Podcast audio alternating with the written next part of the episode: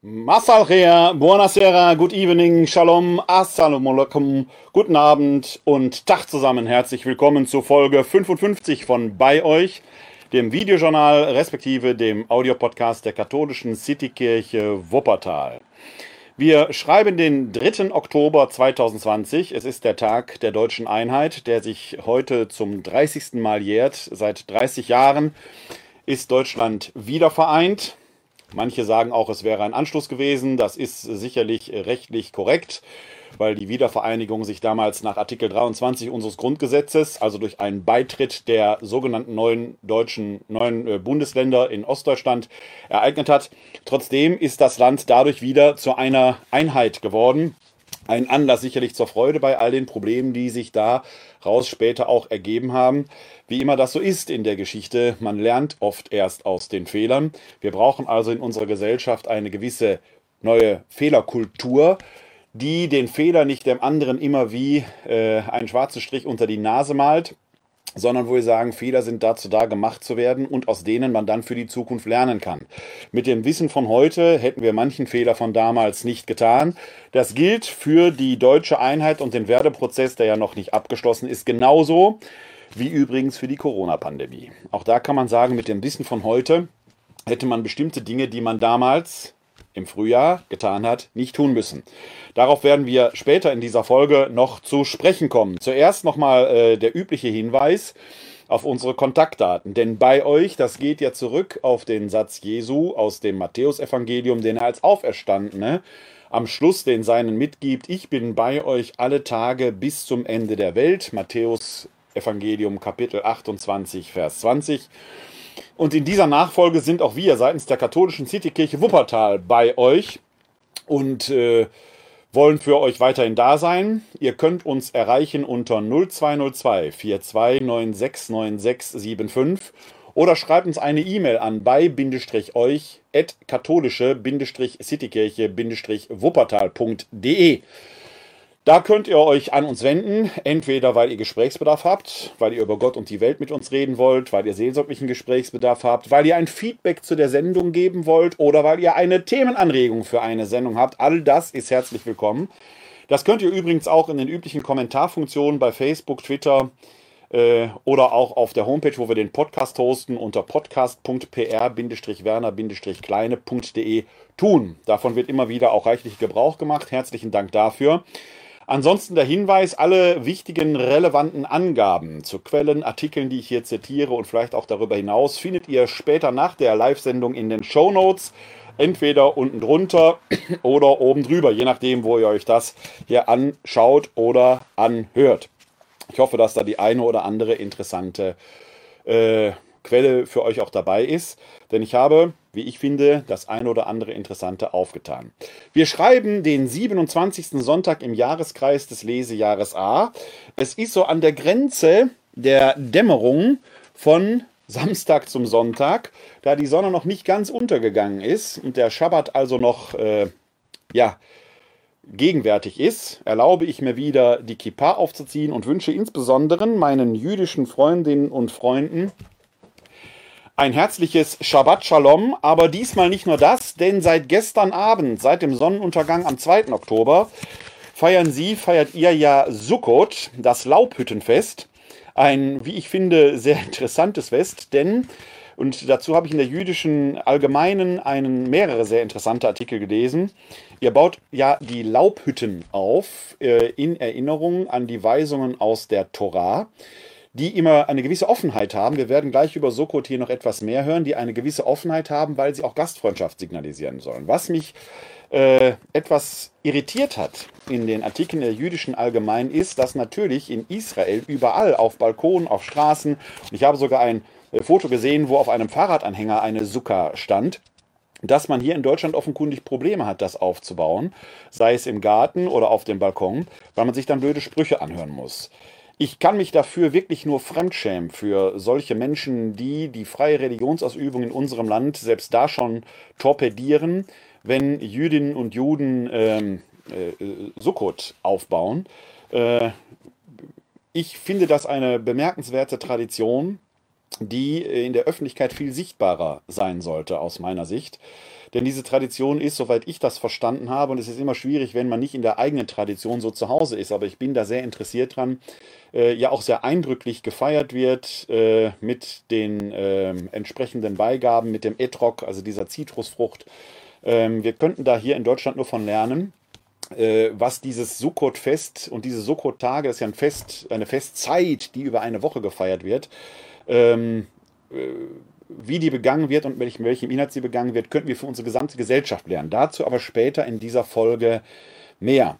Dieses Fest wird übrigens äh, endet dann in das Fest Simchat Torah, in die Freude über die Weisung des Herrn. Es gibt eine große Freude, dass Gott dem jüdischen Volk seine Weisung als erstes anvertraut hat, damit diese Weisung in der ganzen Welt erstrahlt. Das, das Auserwähltsein des Volkes Israel ist ja nichts, was in dem Sinne als exklusiv verstanden würde. Nur wir sind die Auserwählten, alle anderen nicht.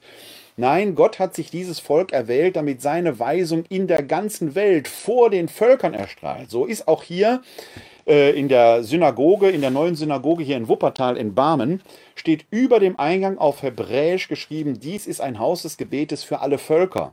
Die Erwählung Israels ist also eine Beauftragung für die gesamte Welt, nichts, was man exklusiv unter Ausschluss aller anderen für sich hätte.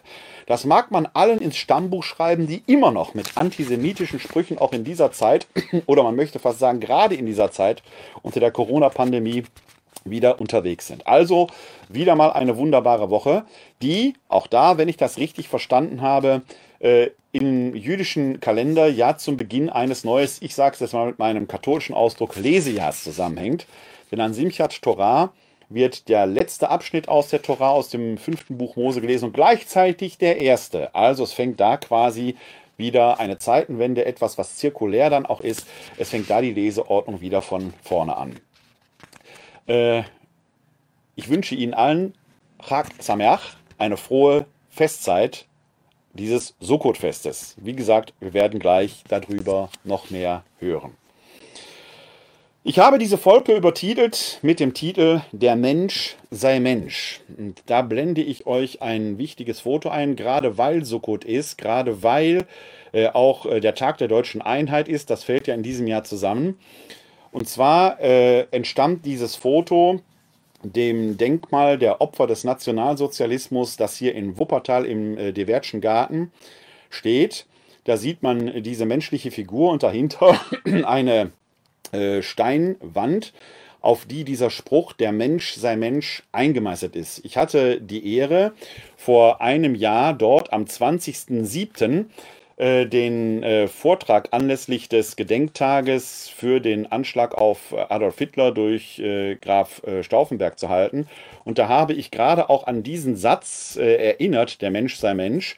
Denn das scheint mir eine der wesentlichsten Aufgaben zu sein, die wir in unserer Gesellschaft heute haben, dass wir uns an unsere Menschlichkeit erinnern.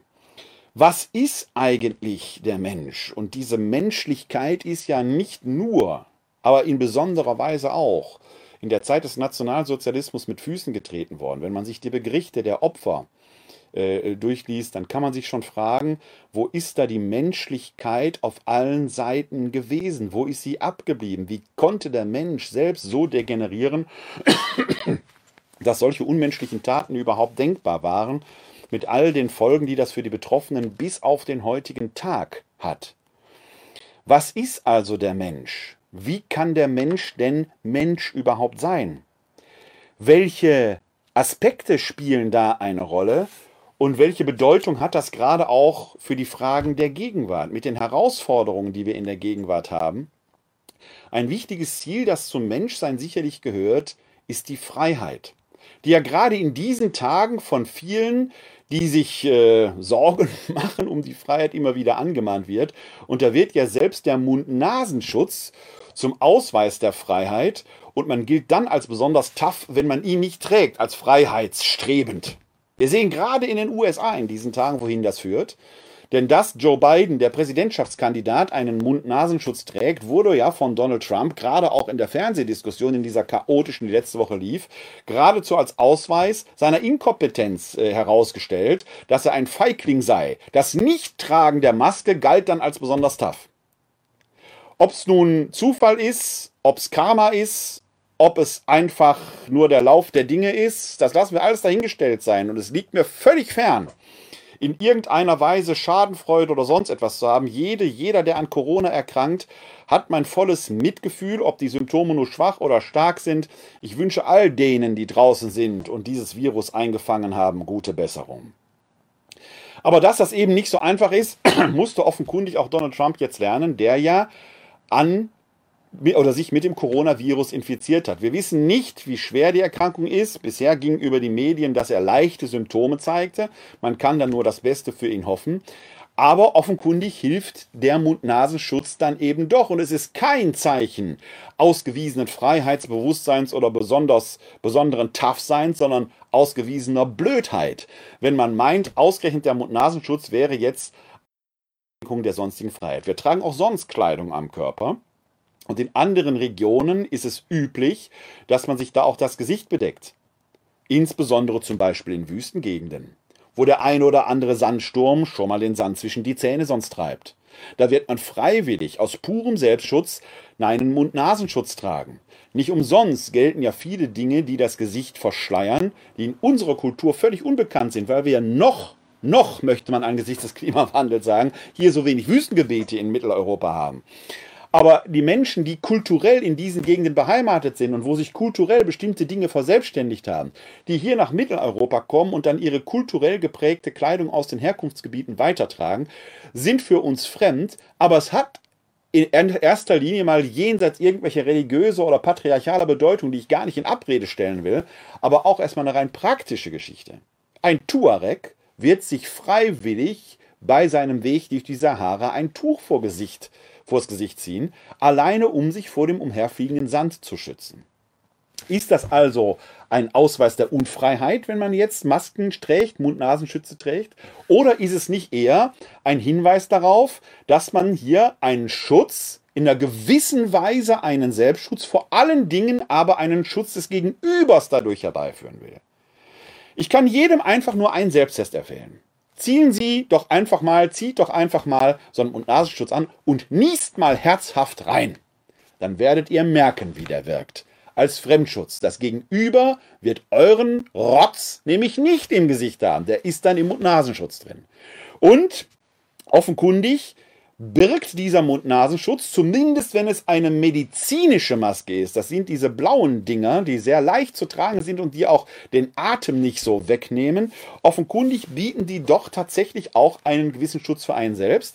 Ich habe hier selber in einer der ersten Sendungen von bei euch darüber berichtet, dass die Viren ja so klein sind, dass die durch die Poren dieses Mund-Nasenschutzes tanzen könnten. Habe ich damals gesagt, stehe ich zu. Musste aber jetzt auch lernen, dass natürlich so ein Virus nicht frei in der Luft herumfliegt, sondern immer an Tröpfchen anhaftet.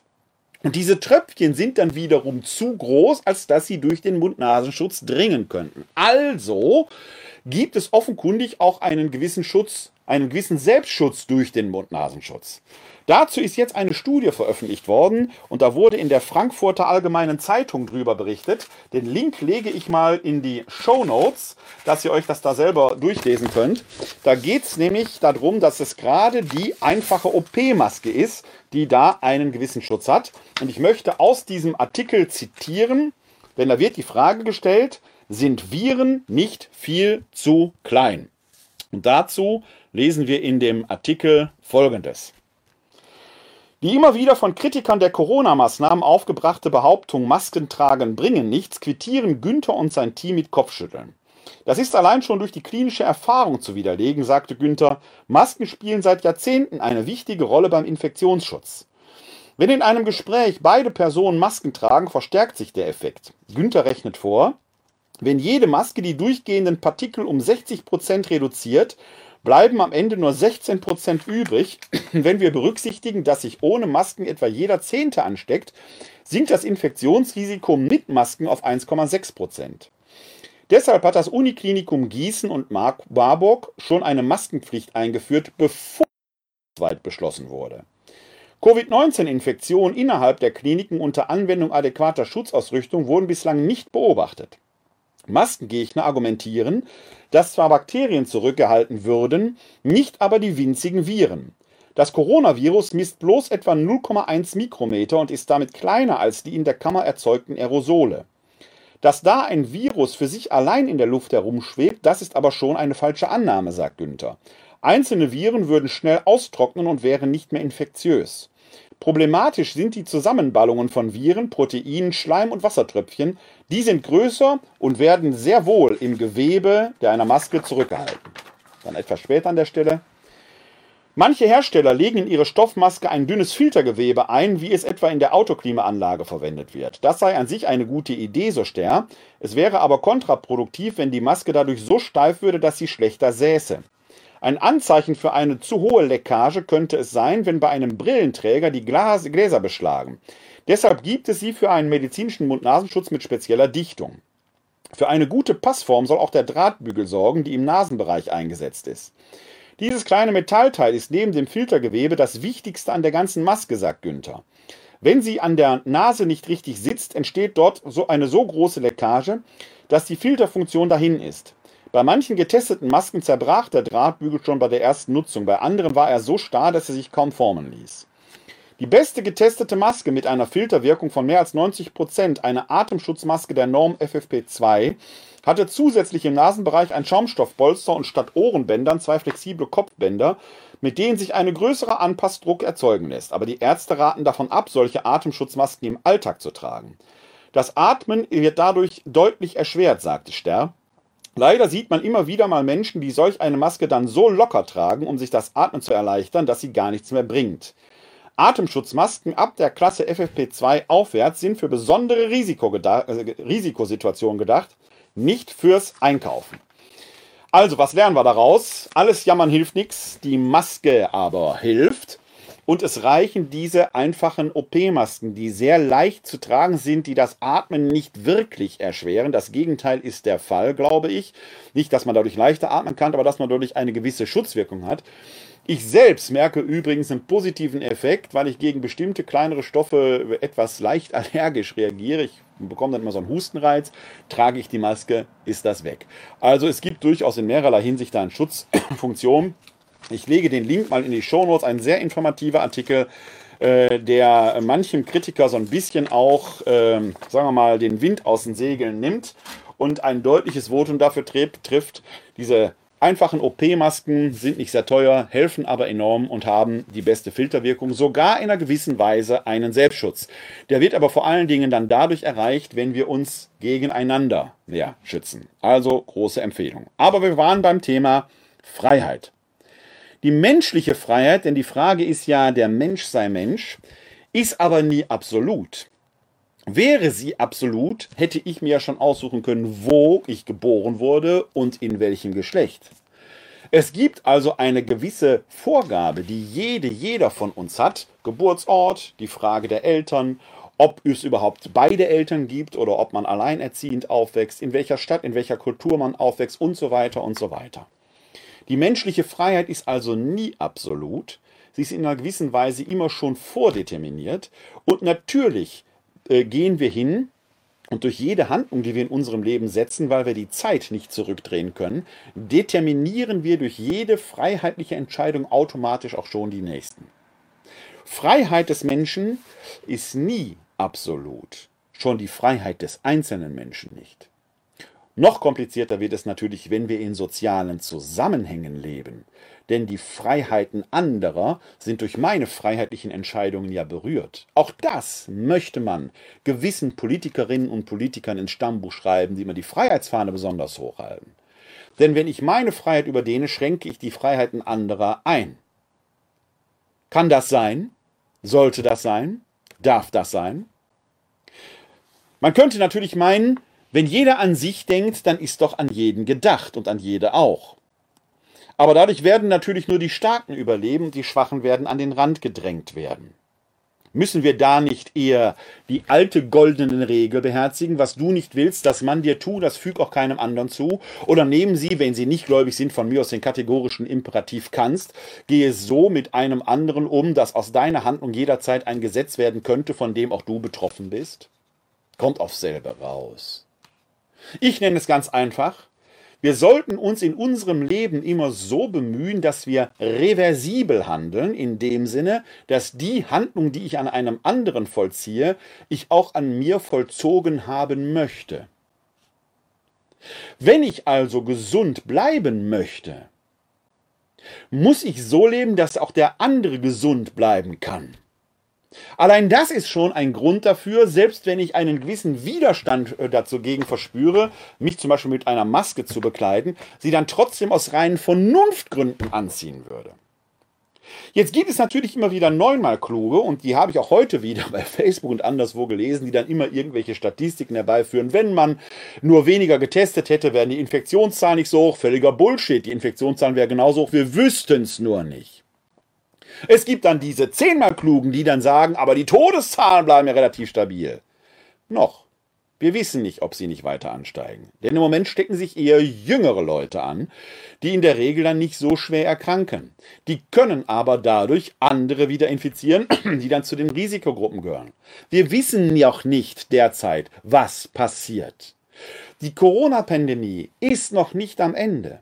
Jede und jeder selbst wenn es ein Experte oder eine Expertin wäre oder eine selbsternannte an der YouTube-Akademie erworbene Diplomandin oder eine bei Facebook, äh, auf der Facebook-Akademie studierte Diplomant, muss man sagen, wir beobachten das ganze Geschehen aus einem laufenden Prozess heraus.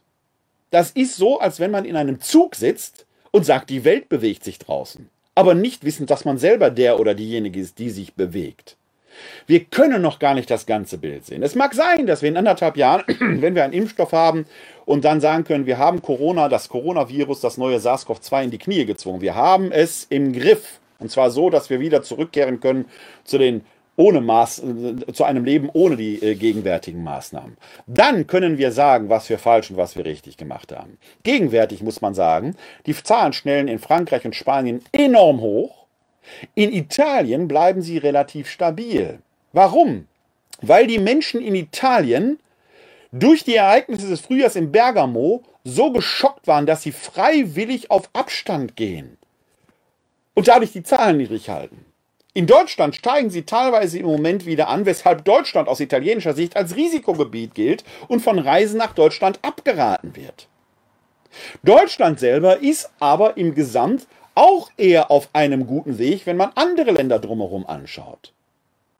Es gibt jetzt schon Experten, die sagen, die Grippewelle dieses Jahr wird nicht so durchschlagen wie sonst. Warum? Weil wir Abstand halten, Hände waschen und Alltagsmasken tragen.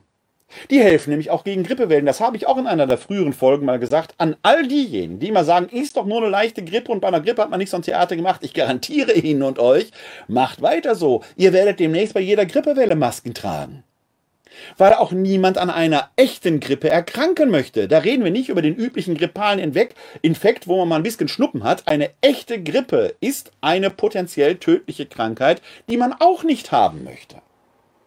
Wir lernen also offenkundig gerade eine neue Frage, eine neue Form des sozialen Miteinanders.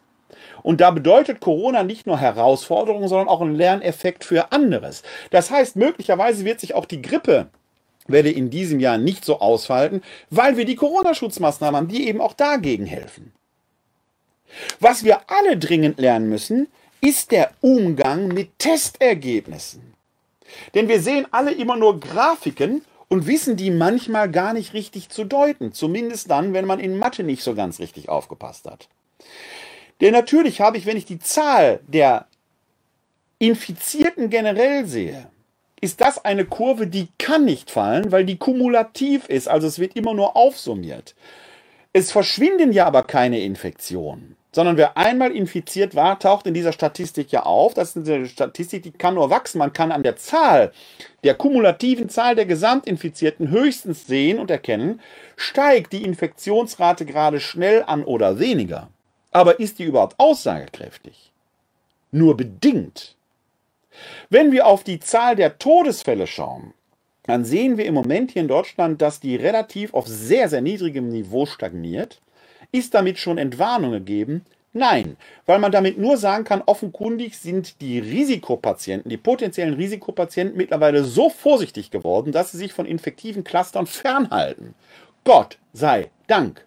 Wenn aber bei der jüngeren Generation, die nicht zu den Risikopatienten gehört, äh, die Infektionsrate steigt und die gehen demnächst Oma und Opa besuchen, dann wird auch da die Todesrate wieder ansteigen. Kann man sagen, wenn wir nicht so viel getestet hätten, hätten wir auch nicht so viele Infektionen? Völliger Blödsinn. Warum? Weil die Infektionen dann nur im Dunkel da wären. Dann hätten wir eine viel größere Dunkelziffer. Die Absolutzahl an Infektionen bleibt immer gleich. Wenn wir weniger testen, wissen wir nur von wenigern, die sie haben. Das ist die Zahl derer, die Corona haben, von denen wir nicht wissen, ist dann nur größer. Das heißt, eine hohe Infektionszahl mag zwar im ersten Sinn schockierend sein, sagt aber an sich auch nichts aus. Sie sagt höchstens nur aus, dass man handeln muss. Und da habe ich zum Umgang mit solchen Statistiken einen bemerkenswerten Artikel des Mediz über den oder ein Interview mit dem Medizinstatistiker Gerd Antes in der äh, Zeit äh, gefunden. Den Link findet ihr in den Show Notes und da möchte ich einen etwas längeren Absatz draus vorlesen. Die Zeit fragt, Herr Antes, Gesundheitsminister Jens Spahn hat für den Herbst eine neue Corona-Teststrategie angekündigt. Er möchte zum Beispiel präventive Reihentests in Pflegeheimen zum festen Bestandteil machen. Bis Mitte Oktober soll die neue Strategie stehen. Gute Idee, oder? Gerd Antes. Ich kann bisher keine Strategie erkennen, deshalb kann Jens Spahn da auch nichts weiterentwickeln. Kurze Zäsur. An dieser Stelle ist der erste Satz aus dem gesamten Interview, musste ich total lachen. Warum? Weil Gerd Antes recht hat. Denn bisher kam mir die gesamte Strategie im Umgang mit dem Coronavirus immer so vor, dass man hinterherläuft. Alleine diese Idiotie, bei der Einreise nach den Sommerferien an der Grenze, wie es in Bayern gemacht wurde, massenhaft Tests zu machen, ist ja an strategischer Blödheit kaum zu überbieten. Warum? Wenn ich mich einen Tag vor meiner Reise mit dem Coronavirus infiziert habe, wird mein Test negativ sein, weil man den, die, die, die Infektion selber erst zwei bis drei Tage nach einer Infektion nachweisen kann. Ich erhalte also einen negativen Test, reise ein, denke ich, sei alles gut und infiziere mal locker ein paar Leute mit. Mittlerweile in dieser Woche hat man diese Teststrategie geändert, die man rechnerisch vorher schon hätte wissen können. Wenn ich jetzt aus einem Risikogebiet einreise, muss ich erstmal in eine Quarantäne, bis ich den Test überhaupt machen kann. Damit, wenn ich infiziert bin, überhaupt etwas nachweisbar ist. Auf die Idee hätte man durch pures Nachdenken auch schon im Sommer kommen können. Aber da zeigte sich, dass man auch so eine Machermentalität, gerade in Bayern eine reine Machermentalität hatte, ohne nachzudenken.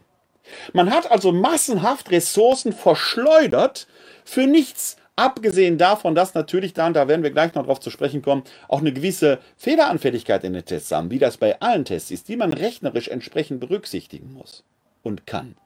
Fun Fact am Rande. Hier in Nordrhein-Westfalen las ich vor kurz gerade, gerade heute eine Mitteilung, ich habe sie allerdings noch nicht verifizieren können dass Lehrern untersagt ist, in Risikogebiete jetzt während der Herbstferien zu reisen, weil man danach ja 14 Tage in Quarantäne muss. Welcher Lehrer kommt denn jetzt freiwillig auf die Idee, in ein Risikogebiet zu reisen? Gibt es tatsächlich Lehrer, die dafür sorgen sollen, dass Bildung weitergegeben wird, die so weit denken und dann in Kauf nehmen, ich muss danach in 14 Tagen in Quarantäne und gehe nicht in die Schule?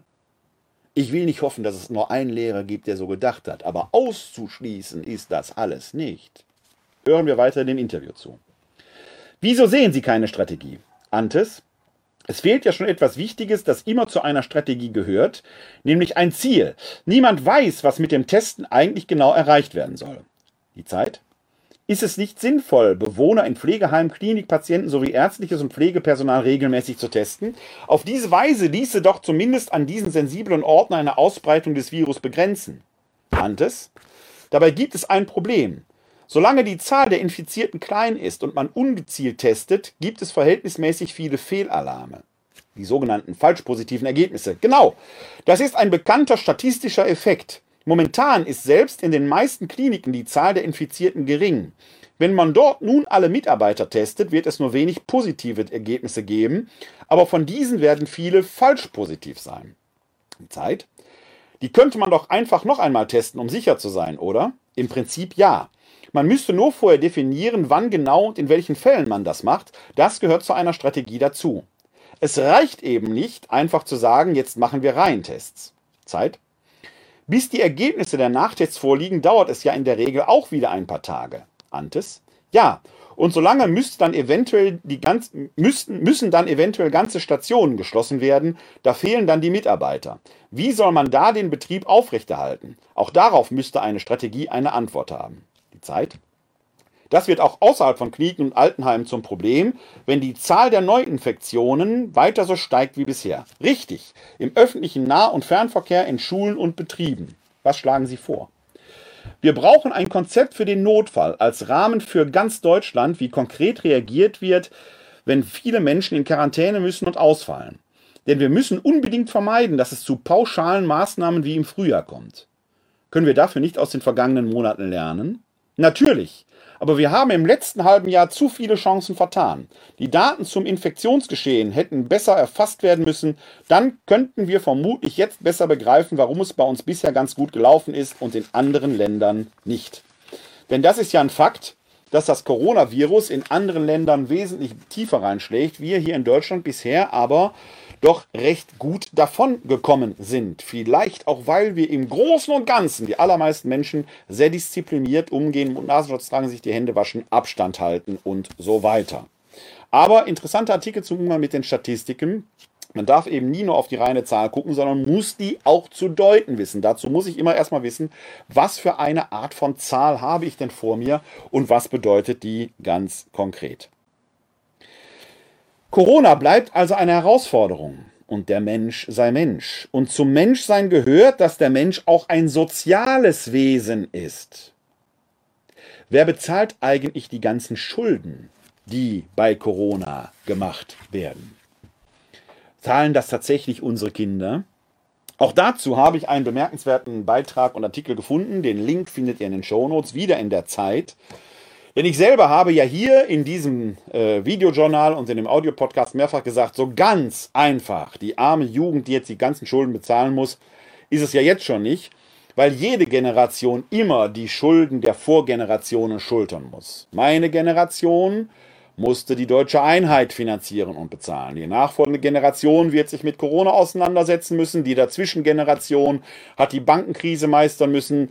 Meine Ahnengenerationen mussten den Zweiten Weltkrieg zahlen oder sogar den Ersten Weltkrieg, denn die letzte Rate der Reparation für den Ersten Weltkrieg wurde auch erst 2010 beglichen. Es ist so und es gehört zu diesem menschlichen Leben und zum Menschsein dazu, dass die Jüngeren für die Alten einstehen, so wie die Alten den Jüngeren ja ein Leben ermöglicht haben. Das nannt man und nennt man Generationenvertrag. Das Gejammere darum, dass die Jüngeren etwas zahlen müssen, wird sicherlich auch in Generationen noch zu hören sein, weil auch die jetzt Jüngeren, wenn sie mal älter sind, sicherlich in Situationen leben, wo man sagt, was tun wir hier gerade, was die Jüngeren zahlen müssen. Das nennt man Leben.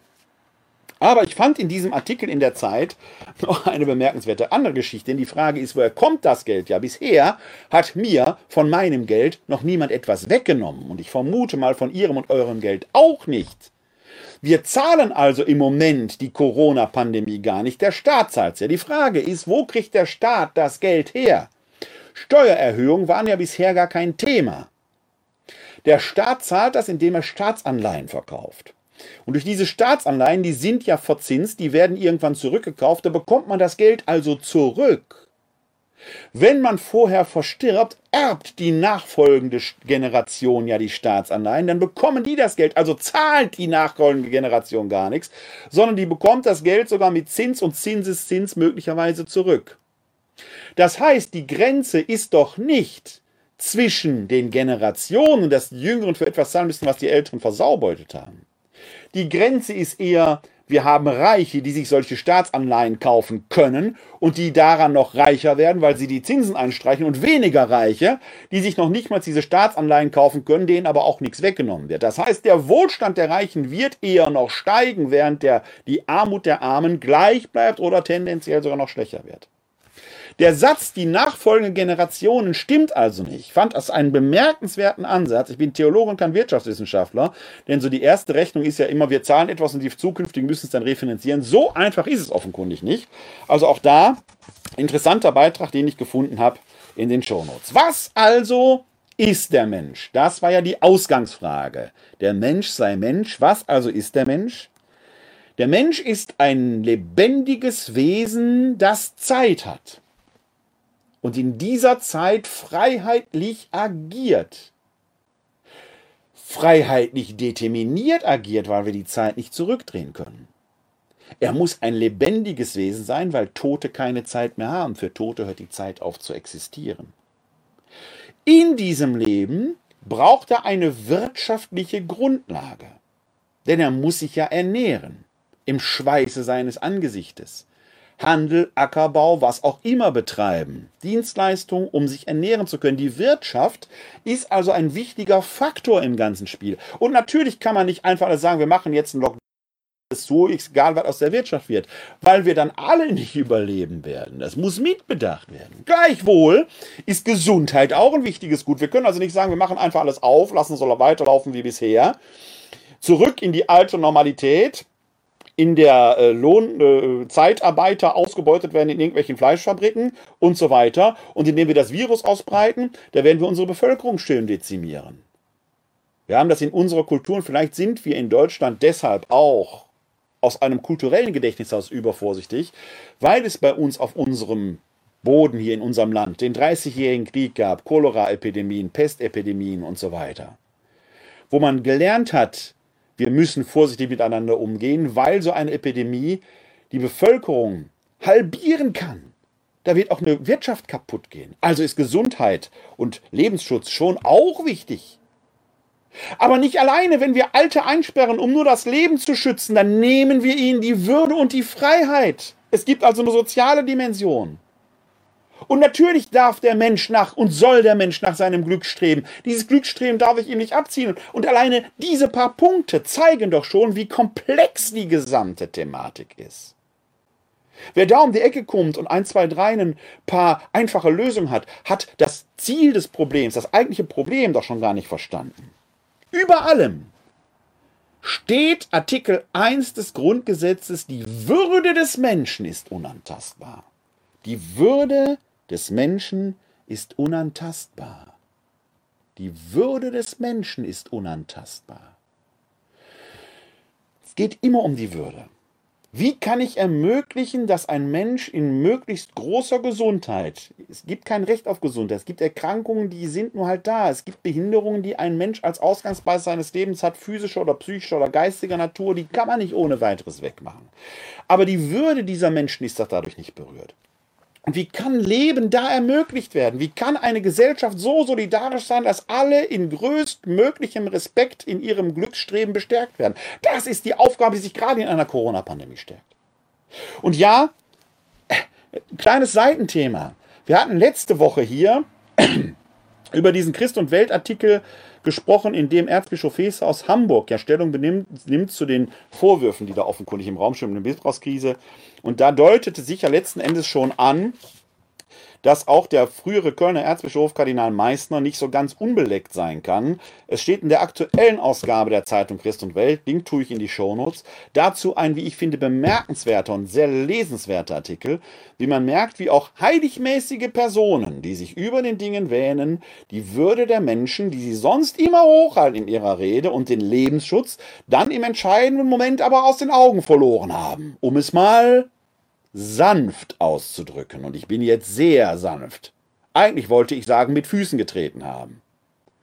Da werden Menschen hinters Licht geführt, unter dem Augenschein der Heiligkeit, wo ich nur sagen kann, traut keinem einfach, der sagt, er wäre in Gottes Auftrag unterwegs. Auch im Priestergewand steckt zuerst immer nur ein einfacher Mensch, männlicher Provenienz. Man darf das nicht aus den Augen verlieren. Niemand wird durch eine Weihe heiliger, als er vorher war. Das muss man beachten. Das darf man nicht vergessen. Dass da Asoziales herausgekommen ist, das Menschen zu Opfern gemacht hat, die ein Leben lang darunter leiden ist der eigentliche Skandal. Im Namen des Höchsten und des Heiligen ist Unheiligstes geschehen. Jesus der Herr hat Kinder gesegnet, aber nicht gesagt, legt Hand an Kinder an.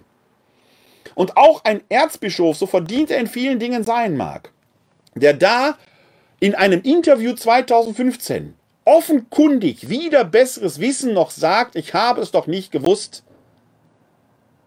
Es ist schändlich, was da passiert. Link findet ihr in den Shownotes. Die Würde des Menschen ist unantastbar. Der Respekt vor dem Leben der anderen. All das spielt übrigens bei Sukkot, und ich habe ja eingangs gesagt, dass wir dieses Fest Sukkot feiern, das heißt, die Juden feiern das Fest Sukkot, dass die, ähm, äh, das spielt doch eine ganz zentrale Rolle. Sukkot ist ursprünglich von der ganz, ganz alten Herkunft her ein Erntefest äh, fast vergleichbar zu Pas, Pessach und äh, Shavuot. Das sind die Frühjahrserntefeste. Und nicht umsonst spielt Sukkot eine große, äh, von seiner Symbolik ja natürlich auch eine Erntesymbolik eine Rolle, etwa wenn man diesen Etrog, diese Zitrusfrucht hat. Oder ich glaube, Lulav heißt das, diesen, äh, diesen ähm, Stab mit den entsprechenden Früchten, mit den Myrtenzweigen und so weiter. Man merkt das ja deutlich. Und ja, man glaubt, dass diese Laubhütten, die gebaut werden, etwas auch mit den Hütten zu, zu tun hat, wie man auf den äh, Feldern in grauen Vorzeiten hatten, dass das da seine Wurzeln hat.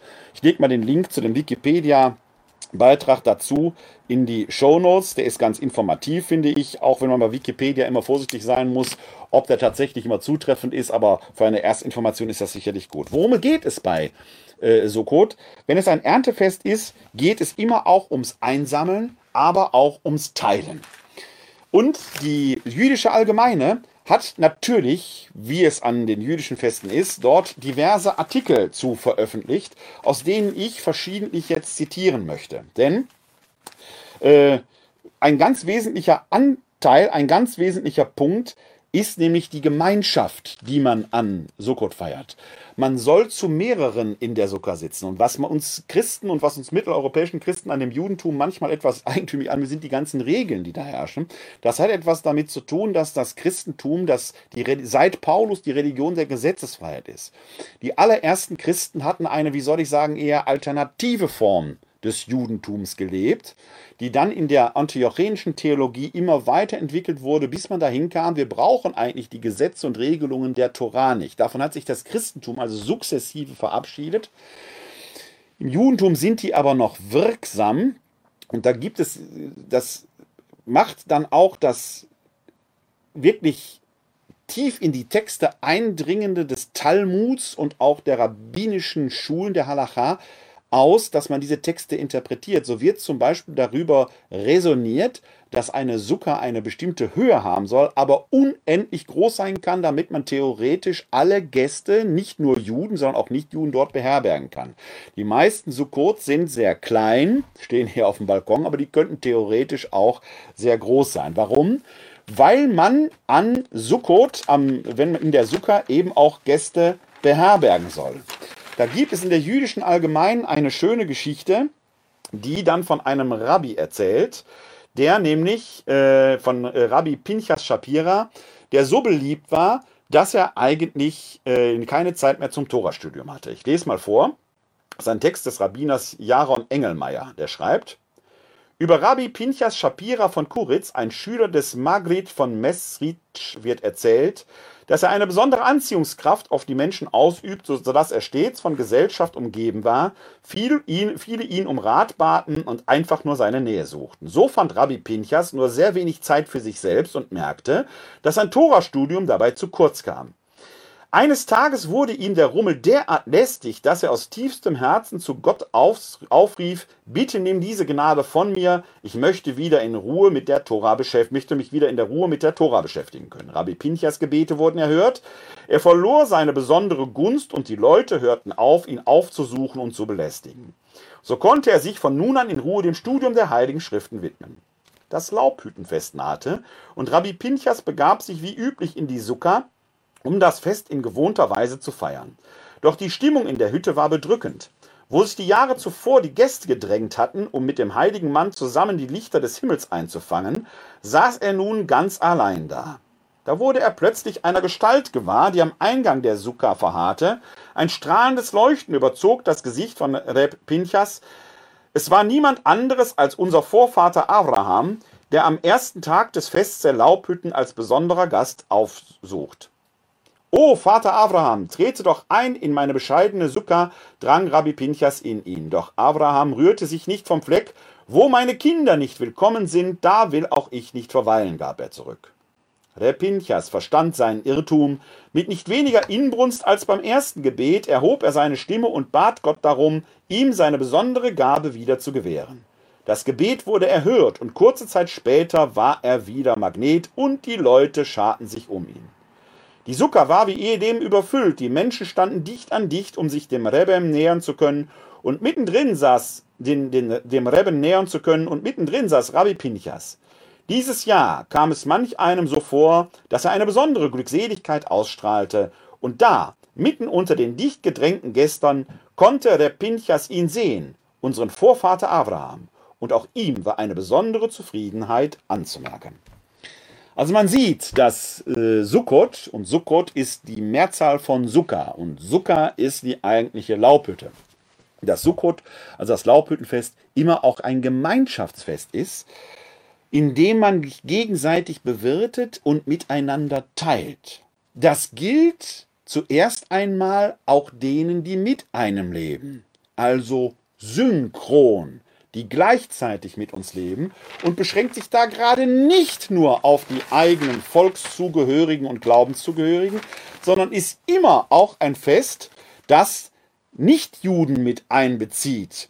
Also man soll an diesem Fest gerade auch für die Fremden da sein.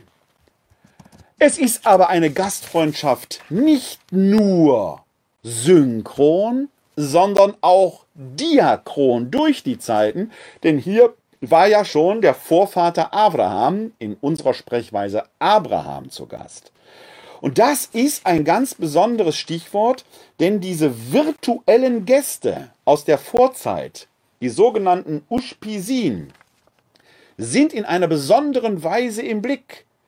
Die sind also nicht einfach tot, die sind nur aus der Zeit gefallen, wenn man so will, und sind in ihrem Dasein bei Gott immer auch zu was. Sie umgeben uns also quasi. Naturwissenschaftlich würde ich das folgendermaßen deuten. Wir wissen seit Werner Heisenberg von der Heisenbergschen Unschärferelation. Und wir wissen durch eine Erkenntnis Max Plancks, dass Zeit und Raum gar keine Kontinuität sind, sondern unendlich sehr kleine, eigentlich unendlich kleine, sehr kleine Einheiten. Ich glaube, bei der Zeit sind es 10 hoch minus 45 Sekunden sind. Für uns gar nicht erfassbar. Darunter hören die Naturgesetze in, dem uns bekannten, in der uns bekannten Weise auf zu existieren, beziehungsweise man kann nichts mehr messen, weshalb man den Urknall selber gar nicht wahrnehmen, messen, erfassen kann. Der bleibt eine Hypothese, eine, die höchstwahrscheinlich ist.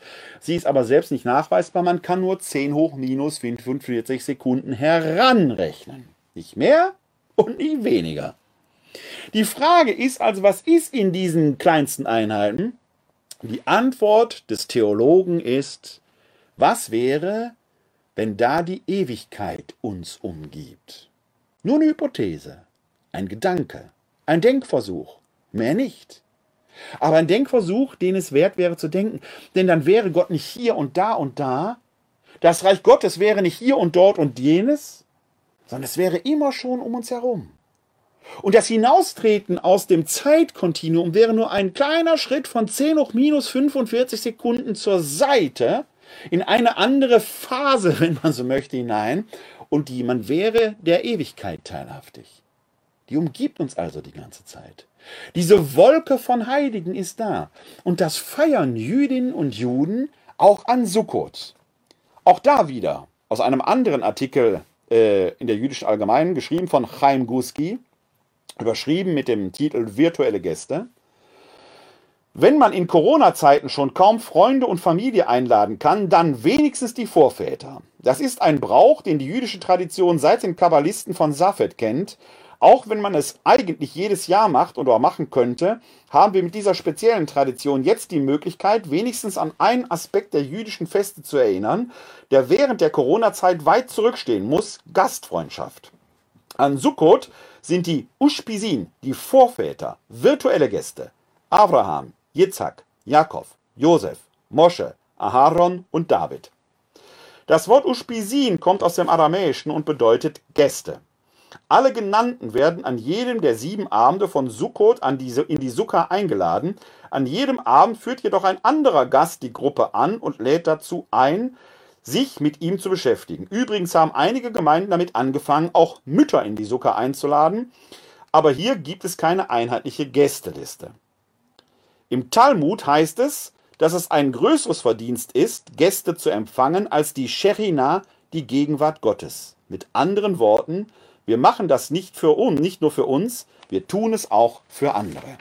Was für ein wunderbarer Gedanke, dass Frömmigkeit sich nicht nur im Beten für mich ereignet, dass die größere Frömmigkeit darin ist, Gäste zu bewirten. Das Gebet ist, einander zu dienen, nicht die Hände zu falten. Beten fängt da an, wo wir die gefalteten Hände auseinandernehmen, um füreinander da zu sein. Beten füreinander ist, eine Maske zu tragen. Beten ist auf diese Weise virtuell dem anderen zu dienen, dass sein Leben möglich werden kann. Denn das ist ja an Sukkot genau das entscheidende Moment, dass gerade den Armen auch etwas gegeben werden soll. Das Alte Testament, die Torah, kennt an dieser Stelle den Brauch des Zehnten, der auch für die Armen da ist. Wenn wir das wieder lernen könnten, was könnten wir für eine reiche, blühende Gesellschaft werden, noch blühender als wir ohnehin schon sind?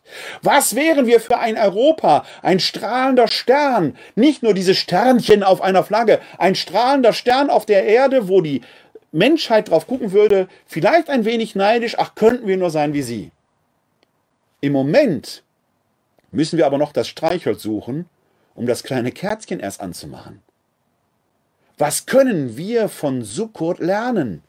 Den anderen zu dienen, den Armen beizustehen und von den Ahnen zu lernen, auf das auch sie bei uns zu Gast sind, die uns längst schon übergehen. Das Fest Sukkot, diese Festzeit, diese ganze Woche, wird münden in das Fest Simchat Torah, die Freude über die Weisung des Herrn.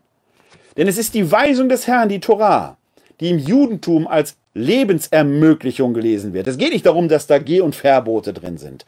Es geht darum, dass diese Geh- und Verbote das Leben miteinander, füreinander als Gesellschaft ermöglichen. Leben für alle. Und zwar über das Judentum hinaus. Wir sprachen darüber, dass die Erwählung Israels nichts mit Exklusivismus zu tun hat, sondern eher eine Proexistenz für die Welt bedeutet. Die Maske ist deshalb kein Einschnitt oder eine Freiheitsberaubung, sie ist ein lebensdienliches Mittel, ein Lebensmittel, das uns hilft, durch diese Pandemie zu kommen. An dieser Stelle abschließend zu diesem Vortrag, bevor wir in die Andacht gehen, noch ein Zitat von Alexander Humboldt, das ich heute fand, das ich bemerkenswert fand, das man übertragen kann. Das Zitat lautet, die gefährlichste aller Weltanschauungen ist die Weltanschauung derer, die die Welt nie angeschaut haben. Das ist, fiel mir vorige Tage im Internet, kam mir dieser Spruch ja unter. Den kann man wirklich nur betonen. Die gefährlichste aller Weltanschauungen ist die Weltanschauung derer, die die Welt nie gehört, nie angeschaut haben. Da ist was dran, denn bei vielen Einlassungen, die mir in diesen Zeiten so unterkommen, habe ich den Eindruck, da denken Leute nach, die das Denken noch gar nicht selbst erprobt haben. Und vielleicht sollte man sich wirklich tiefer in diese Materie hineinfräsen. Bevor wir zu unserer Schlussandacht kommen, noch zwei Hinweise, denn dieses Lebensdienliche ist mir persönlich in meiner Arbeit hier in der katholischen Citykirche Wuppertal auch ganz wichtig. Wir haben hier in der Corona-Pandemie natürlich mit vielen Rahmenbedingungen neuer Art zu kämpfen. Natürlich können viele Dinge nicht mehr so stattfinden, wie wir sie gewohnt sind. Aber wir sollten auch nicht alles ausfallen lassen. Gerade weil es diese besonderen Blick auf die Statistik gibt. Gerade weil wir immer neue Erkenntnisse haben. Und gerade weil der Mensch Mensch sein soll und Feiern dazugehört, ist es wichtig, das Feiern neu zu lernen. Wenn wir ein Oktoberfest absagen, heißt das nicht, dass die Leute nicht Oktoberfest feiern. Sie tun es nur unkontrolliert in Schrebergärten. Und so weiter und so weiter. Deshalb müssen wir, und das ist meine feste Überzeugung, als Gesellschaft und als Kirche helfen, dass wir eine neue Feierkultur haben. Eine Weise ist Martinszüge. Wir sind hier im letzten Jahr durch Wuppertal mit 6000 Menschen durchs Luisenviertel gezogen. Das geht nicht. Jedem einsichtig. Aber der Martin wird reiten. Ich konnte zusammen mit dem Krisenstab hier in Wuppertal ein schönes Konzept entwickeln. Am 10.11. wird der Martin reiten. Auf eine andere Weise. Wir müssen diesmal Karten vergeben, dass man Zugang zu dem Gelände bekommt, wo der Martinsritt stattfindet. Finde ich das schön? Nein. Aber noch schlimmer und schlechter fände ich, wenn der Martin nicht reiten würde. Wenn Sie da sich informieren wollen, schauen Sie mal nach unter www.kck42.de slash martinsritt. Die zweite größere Sache, die wir hier gerade in den letzten Tagen auf den Weg gebracht haben, habe ich auch schon mal kurz angedeutet, ist ein neuer Service, den wir vom Arbeitsfeld 3 im pastoralen Zukunftsweg entwickelt haben. Das ist das Fabro 24. Solche Initiativen gibt es vielerorts schon. Auf vielen Homepages von Gemeinden findet man solche Kommunikationsmöglichkeiten, auch wenn die oft nicht weit genug gehen. Bei der Taufe etwa zum Beispiel geht es immer nur um Kindertaufe. Auf die Idee, dass auch mittlerweile viele Erwachsene auf die Idee kommen, sich taufen zu lassen, kommt da offenkundig niemand. Das man nur am Rand erwähnt. Aber man kann auf diese Weise, und das ist ein Pilotprojekt, das vollumfänglich erstmal hier in Wuppertal und in Hilden läuft, Kontakt zum Fabro aufnehmen. Sie finden diesen Service im Netz bundesweit unter www.fabro24.de und können da Ihre Anfragen stellen. Wenn Sie in Wuppertal wohnen oder in Hilden, bald auch in Euskirchen, wird dieser Service jetzt schon vollumfänglich zur Verfügung gestellt. Sie können auf diese Weise Kontakt direkt mit Ihrem Fabro aufnehmen. Äh, wenn Sie jetzt außerhalb von Wuppertal diesen Service in Anspruch nehmen, liefe der erstmal Ihre Anfrage bei uns in der katholischen Citykirche auf. Wir versuchen den aber auch zu bearbeiten und entsprechend weiterzugeben. Also, es hat sich einiges getan in der letzten Woche und das Ziel unseres Handelns auch in der katholischen Citykirche Wuppertal ist eben bei euch zu sein. Deswegen gibt es dieses Videojournal. Deswegen gibt es diesen Audiopodcast. Es geht bei den, darum, bei den Menschen zu sein, für die anderen da zu sein. Und das ist nicht nur etwas, was wir von der katholischen Citykirche Wuppertal tun. Es wäre etwas, das als Haltung unser Land, unsere Kirche, unsere Gesellschaft nach vorne bringen könnte. Nicht von sich her zu denken, sondern vom anderen. So wie in einer guten Ehe. Wenn in einer Ehe der eine oder die andere immer nur denkt, du müsstest so sein, so und so sein, damit ich den Himmel auf Erden habe, dann sieht man sich sehr schnell vor dem Scheidungsrichter. Wenn man aber die Frage stellen würde, was müsste ich tun, damit du den Himmel auf Erden hast und umgekehrt auch, dann wird das Leben sehr langsam. Nicht, weil man immer bekommt, was man will, aber weil man lernt, vom anderen her zu denken und auf diese Weise dann doch an jeden gedacht ist. Aber vom anderen her. Wäre doch mal ein Versuch wert. Oder? Welche Früchte könnte das bringen? Und Frucht bringen, das ist auch das Stichwort aus dem Evangelium vom 27. Sonntag im Jahreskreis des Lesejahres A. Dieses Evangelium stammt aus dem Matthäusevangelium und zwar Kapitel 21, die Verse 33 bis 42, 44 und 43. Sehr merkwürdige Bibelangabe, denn man hat und das ist gleich nicht ganz ohne Bedeutung, die letzten beiden Verse dreisterweise vertauscht. Warum? Ich weiß es nicht. Aber der Text kommt dadurch in eine gewisse Schieflage. Ich lese ihn jetzt mal so, wie er morgen und heute Abend in unseren Eucharistiefeiern verkündet wird, mit vertauschtem Endvers. Aus dem heiligen Evangelium nach Matthäus. Ehre sei dir, o Herr. In jener Zeit sprach Jesus zu den hohen Priestern und den Ältesten des Volkes, hört noch ein anderes Gleichnis. Es war ein Gutsbesitzer, der legte einen Weinberg an, zog ringsherum einen Zaun, hob eine Kälte aus und baute einen Turm.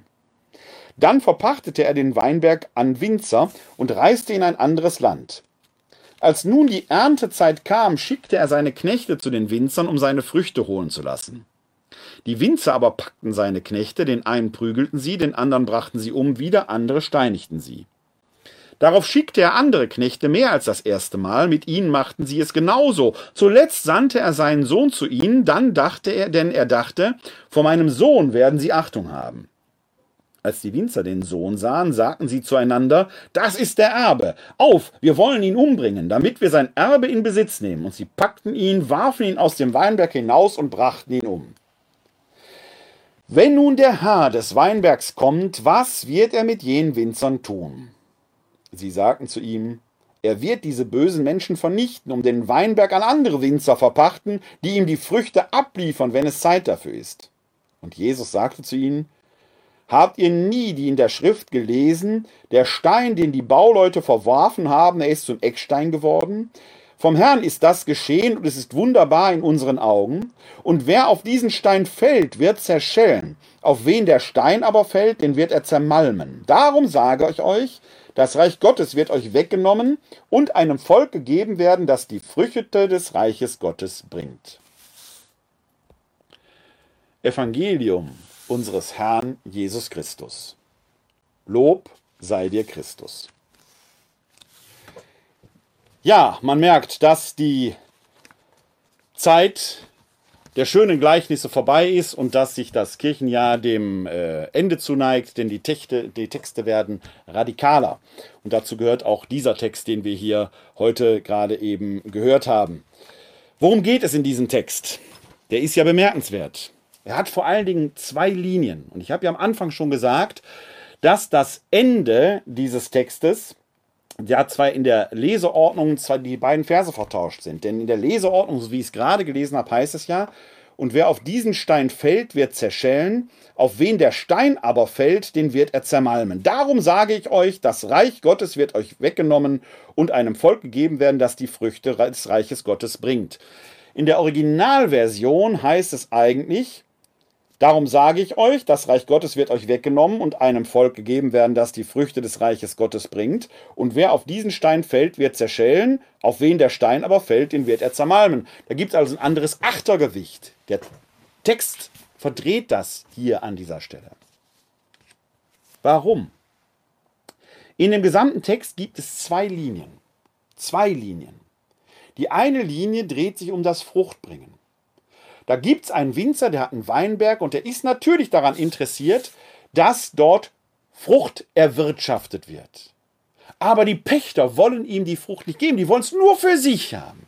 Sie schlagen seine Knechte tot, vertreiben die und schlagen sogar den Sohn tot. Was wird ein solcher Winzer tun? Wird er sich damit zufrieden geben, dass sie es nur für sich behalten werden? Ein solches Handeln bringt den Tod aller.